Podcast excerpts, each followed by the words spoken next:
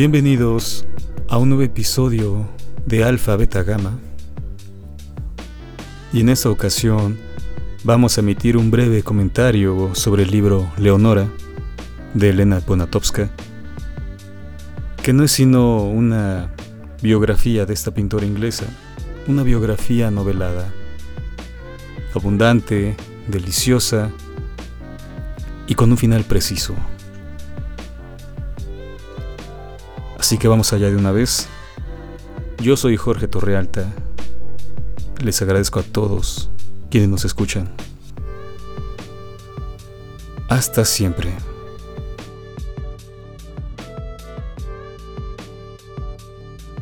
Leonora, de Elena Poniatowska. El lector como una sombra, como un fantasma. La lectura, para quien esto escribe, es una conversación con el otro, ya sea el autor, los personajes por medio de su sentir, de la expresión, y que en mayor o menor medida se empatiza con ellos, o se odian, o se es indiferente, como un mero espectador ante un suceso del cual no se toma partido, sino que solo se desea saber. En ese sentido, la única forma de desarrollar aprecio o cualquier otro sentimiento o expresión para quien esto escribe es la interacción con el otro, el reconocimiento de la otredad, pero ¿hay otredad en un personaje de ficción? No para mí. O me pienso como él, es decir, asumo las características de la persona ficticia desde mi operatividad, desde mi experiencia o no es nada.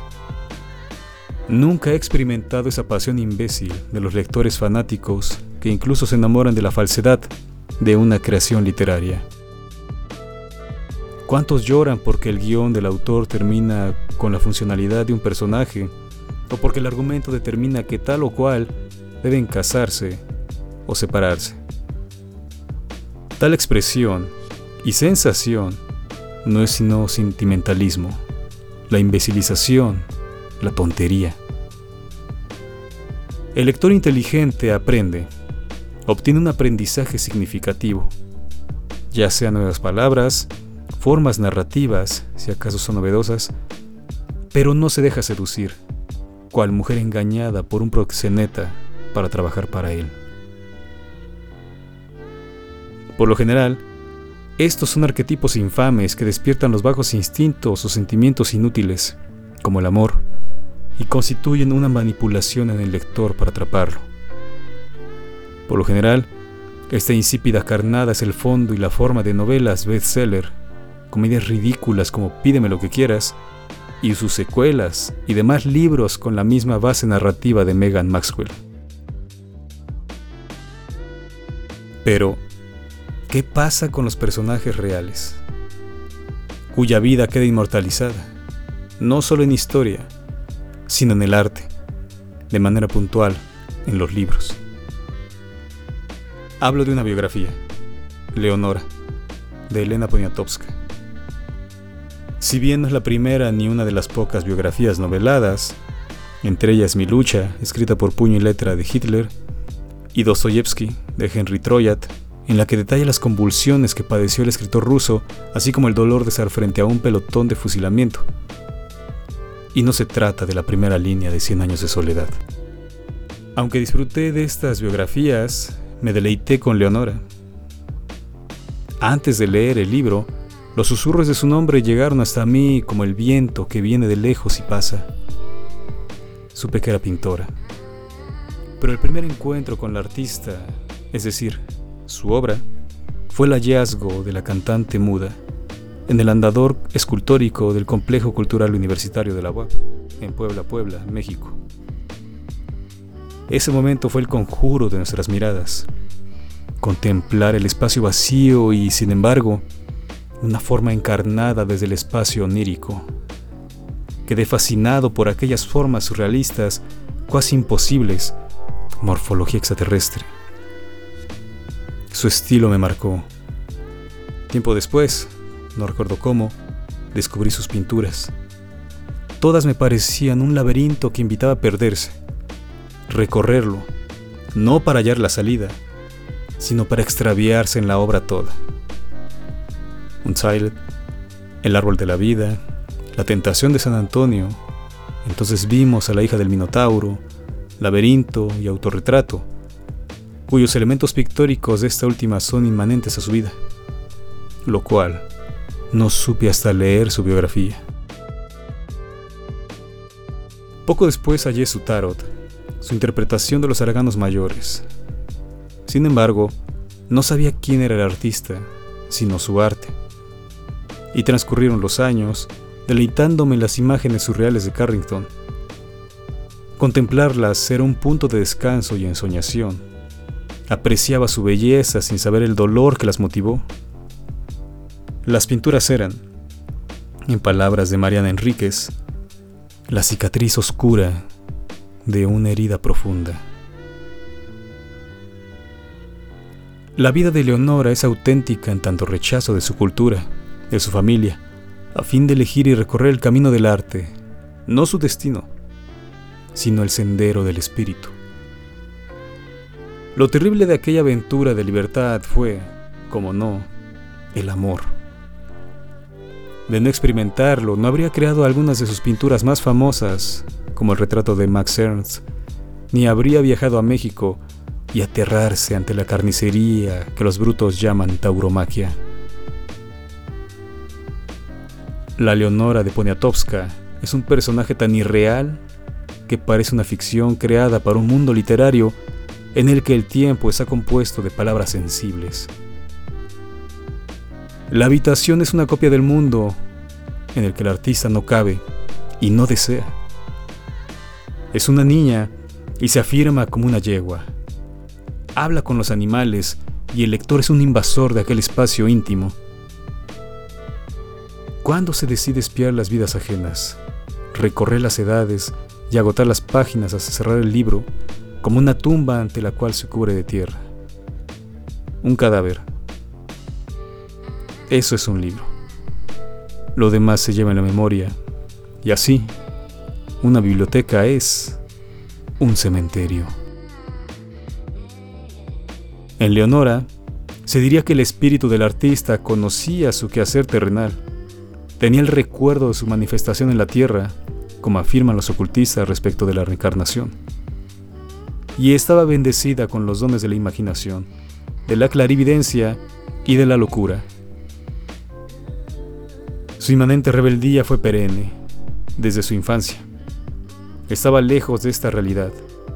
En el convento del Santo Sepulcro, a donde fue enviada la infanta artista por ser incontrolable, Poniatowska refiere, cito, Leonora pasa largas horas en la capilla, inflamada por su devoción a los santos. Adquiere la absoluta certeza de que sus pies ya no tocan el suelo y se eleva. Con los ojos apretados, le comunica a la Madre Superiora, Madre, acabo de levitar. También le advierte de que por la noche oye crecer las plantas y que en la pila de agua bendita ha visto remar sobre una balsa a un tigre diminuto. Fin de la cita. El recuerdo de quién es sucede no como una revelación, una epifanía, sino como el bautizo de Jesús de Nazaret, como una unción, no para consagrar, sino para revelar el ser, el sendero que ha de recorrer el espíritu, es decir, lo fatal. Mostrarse al mundo, pronunciar su nombre, generar el eco para que el viento de la historia lo lleve a través de las eras. El sitio de tal anunciación fue el museo, como sitio sagrado. Allí encontró su memoria arcaica de artista y halló las pinturas de Max Ernst, a quien amó antes de mirarlo a la cara, pues en su obra lo contempló desnudo y descubrió el ser, no la carne. A partir de entonces, la vida de Leonora estará marcada, estigmatizada por aquella otra vida la otra presencia que habitará con ella toda la vida, toda su historia. Se diría que Max fue una suerte de sacerdote iniciático o un demonio que poseyó al artista y la impulsó a crear sus más grandes obras.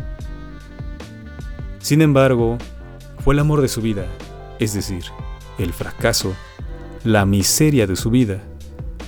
Pero al ser objetivado, canalizado por medio del arte, el dolor se torna bello. Lo aberrante de ese sentimiento es admirable.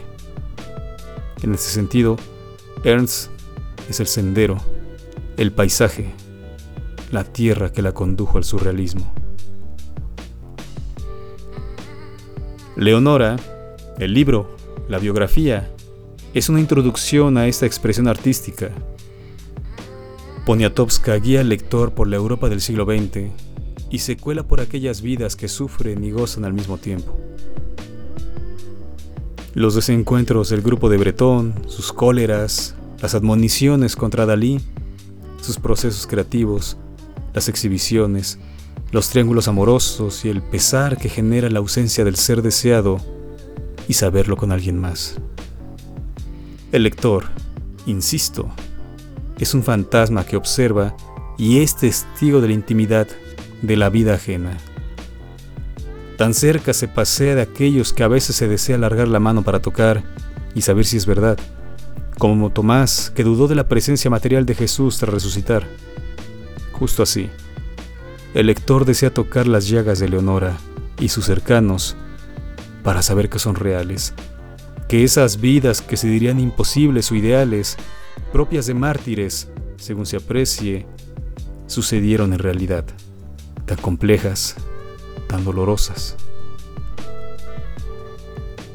¿Acaso los fantasmas de los que hay varios testimonios son lectores que ahora fuman un cigarrillo, ahora se duchan, ahora pasean o se sientan bajo un árbol, en una banca, y se introducen tanto en la ficción que leen, que pueden materializarla o fundirse en ella ahí, al menos por un momento, ser parte de ella?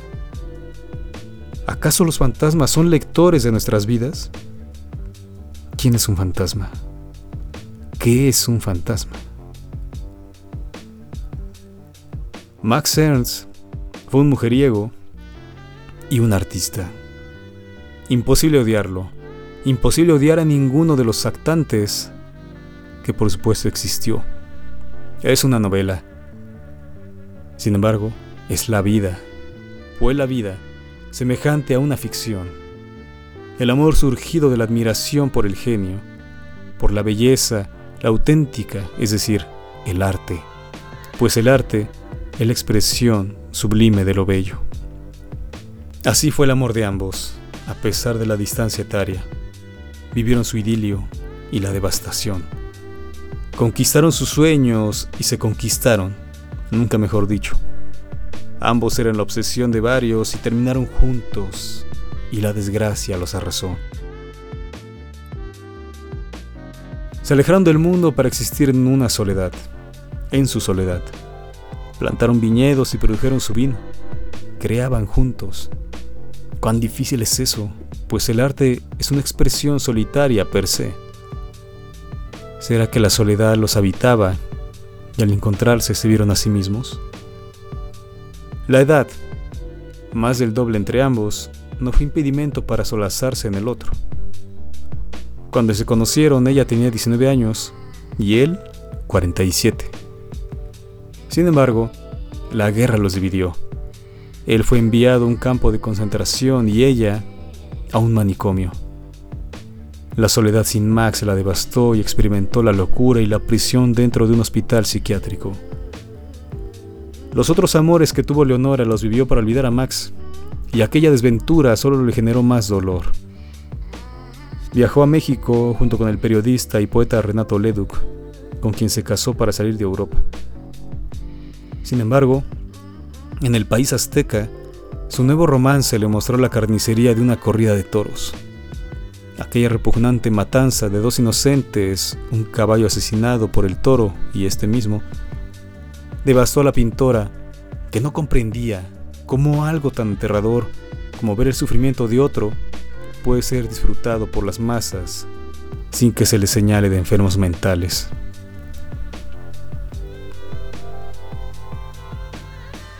Renato la dejaba sola. Él trabajaba en el Universal y ella solo veía pasar las horas hasta la llegada de su amor. Aburrida de esa rutina un día y otro, sale de la casa y recorre las calles de la Ciudad de México. Qué maravilla vivir aquel pasado y sus senderos.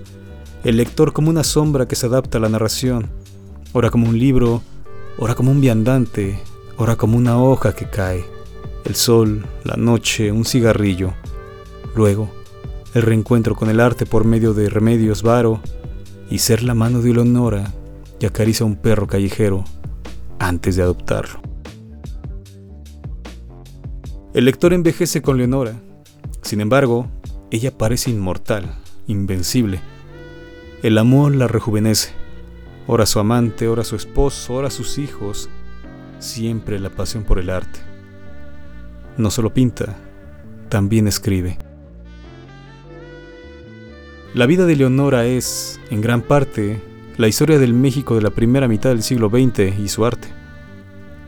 Aquí conoció a Remedios Varo, Octavio Paz, Elena Poniatowska, a quien le confesó muchas de las anécdotas que plasmó en su biografía. Vivió el horror del 68 y enfrentó la idea de que sus hijos habrían sido asesinados por el ejército. Sobrevivieron. Hay que decirlo, Carrington no es un referente, sino un ícono del surrealismo y de la primera ola del feminismo. Afirmaba que no quería morir de ninguna manera.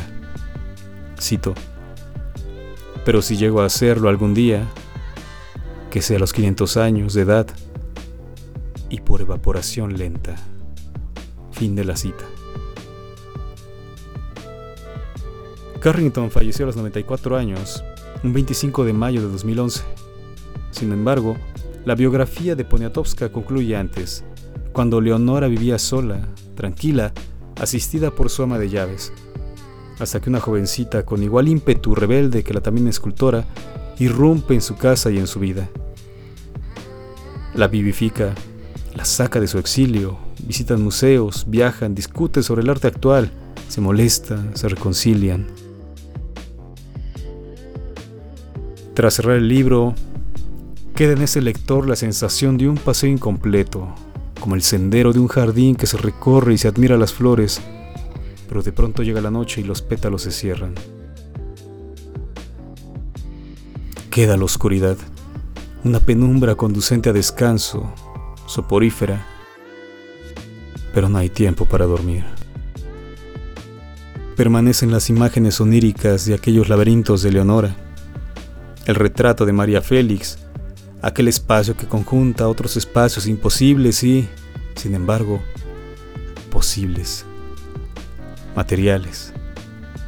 Simbolismo esotérico, constelaciones, sombras, criaturas sin rostro, a veces sin cuerpo, seres. La hermana del Minotauro, el cielo atrapado en una habitación, formas femeninas sin rostro ataviadas con vestidos vaporosos que danzan un ritual la placentera observación de dos canes que no sienten pasar la vida, una rosa en el suelo, a cada segundo marchita, pero eterna por el arte, jamás morirá.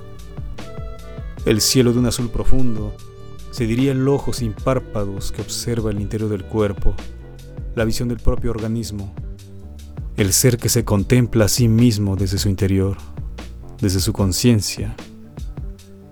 Esferas ¿Acaso planetas desconocidos, existentes, aún por descubrir? Leonora, la astrónoma de lo imposible. Y las otras formas, extrañas todas, no me atrevo a pronunciarlas. Temo decir su nombre, revelar mi verdadero ser. La vida como un laberinto cuya única salida es la muerte. Esa es la obra de Leonora.